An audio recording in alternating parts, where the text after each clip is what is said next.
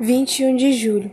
Fui catar papel. Estava horrorizada com a cena que Alexandre representou de madrugada.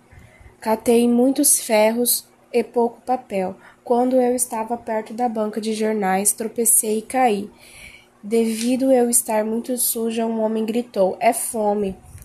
E me deram esmola, mas eu caí porque estava com sono.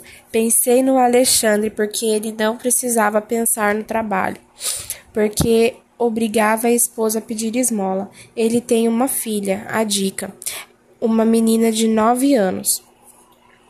Ela pede esmola para a mãe e vai para a escola à tarde. A menina conhece as letras e os números, mas não sabe formar palavras. Quando escreve, ela põe qualquer letra e que lhe vem na mente. Mistura os números com as letras. E já fez dois anos que ela está na escola.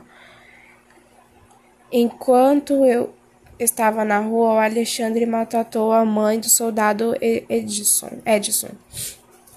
Quando eu cheguei, ela começou a insultar-me. Negra, suja, ordinária, vagabunda, lixeira. Eu não tenho paciência. Lhe xinguei e joguei-lhe um vidro no rosto. Ela fechou a janela, abriu outra vez e eu lhe joguei uma escova de lavar casa. Ela fech... Ele fechou a janela. Depois abriu e começou a descompor o soldado Edson. O soldado Edson foi falar com ele.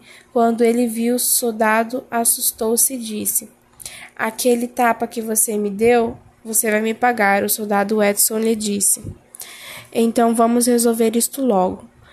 Ajantou ajuntou a criançada para presenciar a cena que eu repovo, reprovo. Espetáculo impróprio. Enquanto o soldado discutia com Alexandre, eu fui catar pedras. O soldado Edson deu-lhe um tapa no rosto e a criançada deu uma vaia. O Alexandre ficou com medo do soldado, entrou para dentro e fechou a porta, apagou a luz e não perturbou durante a noite.